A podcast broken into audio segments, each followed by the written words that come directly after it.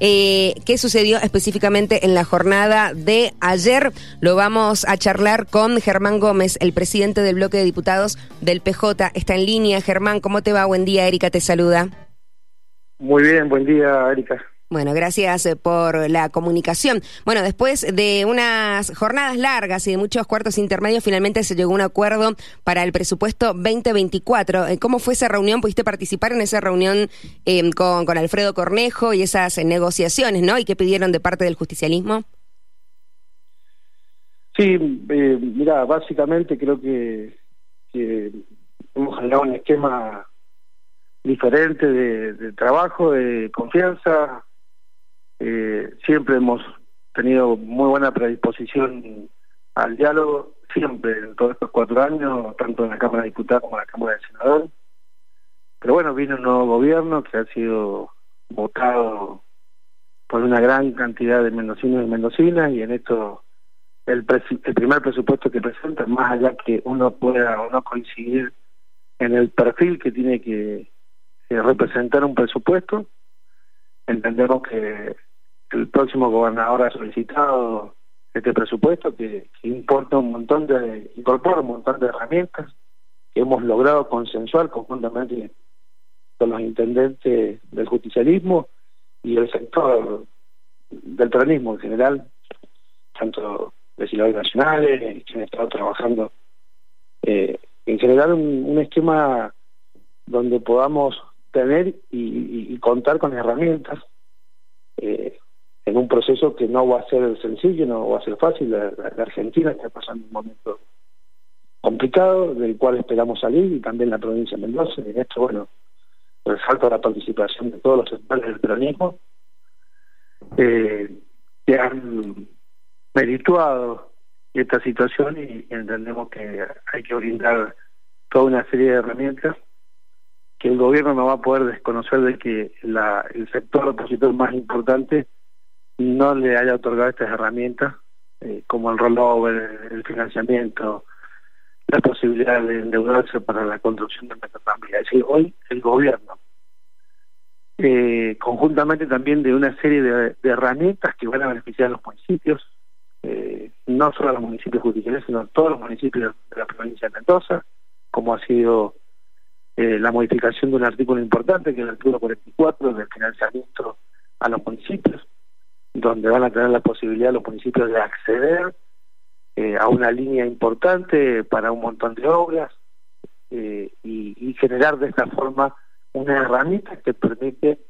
resolver situaciones que tienen muchos municipios de la provincia de Mendoza y en, que en algunos casos eh, también se ha tornado complejo y creo que también tiene que contar con esa herramienta. Es decir, había una política de Estado estratégica consensuada, insisto, reitero, con el sector más importante de la oposición de la provincia de Mendoza y entendemos que al gobernador electo hay que darle toda esta herramienta para que pueda eh, atender y resolver las necesidades que él entiende eh, que son prioritarias en este proceso que se viene.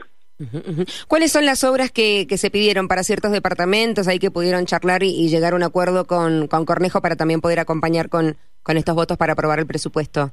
No, mire, más, más que nada ha habido la instrumentación de, medidas generales, no solamente benefician a los municipios justicialistas, sino a, todos los municipios, como esta herramienta que mencionaba, la posibilidad de que los municipios de la provincia de Mendoza eh, puedan eh, someterse a los procedimientos de endeudarse mediante la figura de los famosos conocidos bonos verdes, eh, la posibilidad de utilizar esta herramienta como ha sido el financiamiento para los municipios que recién mencionaba, que son 15 mil millones de pesos. Eh, obras, mire que el año pasado nosotros autorizamos toda una serie de, de, endeudamientos para obras específicas que benefician a los municipios de Luján, Maripú, Lavalle, que lamentablemente no se logró el financiamiento, la doble vía tampoco se logró el financiamiento entendemos que el contexto no ha sido el adecuado para lograr ese financiamiento, entonces, ¿qué hicimos con esas autorizaciones? Las prorrogamos por dos años. ¿Para qué? Para que el Ejecutivo Provincial, conjuntamente con los municipios, a, donde lleguen estas obras, puedan eh, tramitar, conseguir el endeudamiento respectivo y las mismas puedan realizarse. Es decir, que no ha habido un cambio particular. Lo que ha habido es fijar políticas de, Estado, planificar que estas obras son necesarias, son esenciales, este financiamiento no lo perdamos, vamos a seguir insistiendo en organismos multilaterales donde, bueno, por la situación y el contexto no ha sido el mejor momento para eh, solicitar este tipo de endeudamiento, pero lo peor sería perder esa herramienta que fue aprobada el año pasado. Entonces, todas esas han sido, eh, eh, digamos, políticas acordadas de manera conjunta con el gobernador electo y los intendentes del judicialismo. Y también... Eh no, sé si sentando precedente, ¿no? Pero dando pie a, un trabajo en conjunto y mm, eh, en pos, ¿no? Del, progreso de la provincia de Mendoza para las épocas que se vienen, al menos en, las redes sociales.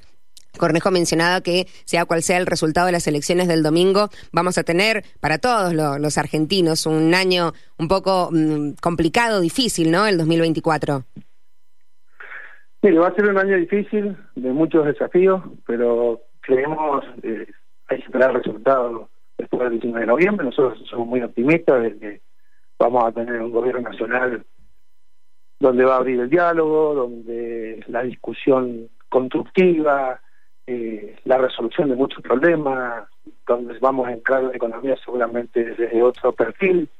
Y, bueno, va a ser un año difícil, pero con mucha expectativa y sobre todo con, la clara convicción de resolver los problemas que tienen los mendocinos y las mendocinas que están atravesando, atravesando una situación difícil y creo que eso tiene que ser la prioridad del gobierno provincial y de quienes somos hoy la oposición y tenemos una tremenda responsabilidad política de dejar aquellas mezquindades y, y cuestiones ideológicas y partidarias y ponerse a trabajar de manera conjunta para resolver los problemas que tienen los vecinos.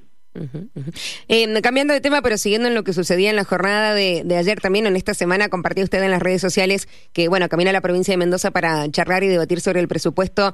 Eh, se encontraba con, con un panorama un poco triste en cuanto al ambiental, ¿no? Después de lo que ha sido los incendios forestales que ha sufrido en las últimas semanas la provincia eh, de Mendoza. ¿Cómo, ¿Cómo fue ese trayecto hacia aquí, hacia la ciudad, ¿no? ¿Qué, qué sensaciones le dejó? Sí, mira, ayer la verdad que nos daba muchísima sorpresa. Eh, entendemos que hay una situación climática que hay que resolver con el tema de la posible helada, que los productores, pero creo que hay que empezar a poner equilibrio, hay que utilizar otros mecanismos. Nadie habla de esos procesos que, realmente generan mucha contaminación en el ambiente, no solamente contaminan el ambiente, contaminan el, agua y, nadie dice nada. Creo que tenemos que empezar a, a debatir en serio las cuestiones ambientales, tenemos que entrar a debatir en serio la planificación de la provincia que queremos. Eh, tenemos que empezar a, debatir en serio en aquellos sectores o lugares de la provincia de Mendoza donde sí existe el beneplácito social para el desarrollo de algunas actividades como la minería, el malargüe, y creo que esos son los desafíos que se vienen y, y, realmente hay que ponerse a discutir en serio eh, con los controles eh, que, sean necesarios, pero no podemos postergar el crecimiento de Mendoza. Fíjese lo que yo le digo es un tema muy importante. Hoy la suma de dinero más importante que tiene la provincia de Mendoza, eh, una de las más importantes disponibles, es el recurso que ingresó por Portezuelo. ¿Cómo puede ser que en una provincia con más de 2 millones de habitantes, el recurso más importante que tenga sea que son 1.023 millones de dólares? No hay otro, no hay otro recurso económico tan importante como el que rápidamente puede llegar a disponer la provincia de Mendoza. Entonces, eh, creo que tenemos que empezar a generar un, cambio, una transformación en nuestra matriz productiva, que podamos tener un producto geográfico diferente, que los mendocinos puedan tener un, ingreso diferente. Las provincias que se animaron, y menciono esto en alusión a San Juan, a Santa Cruz, los ingresos que tienen muchos de esos trabajadores que hoy están abocados a la minería eh, tienen un promedio de, 900 mil pesos de ingresos. Estamos hablando de más de 15 mil trabajadores en algunas provincias que están tienen relación, es decir, trabajo directo vinculado a la minería. Bueno, esa realidad no la tenemos en la provincia de Mendoza. Muchos jóvenes se van de la provincia porque no existen trabajos que puedan brindar esos ingresos. Y creo que hay que animarse en un marco de seriedad, en un marco de responsabilidad, a discutir esos temas tan importantes para la provincia de Mendoza. Bien, bien. Germán, gracias por el tiempo y la comunicación. No, gracias a ustedes, les mando un abrazo y estaremos en contacto. Muchas gracias, que tenga buena semana.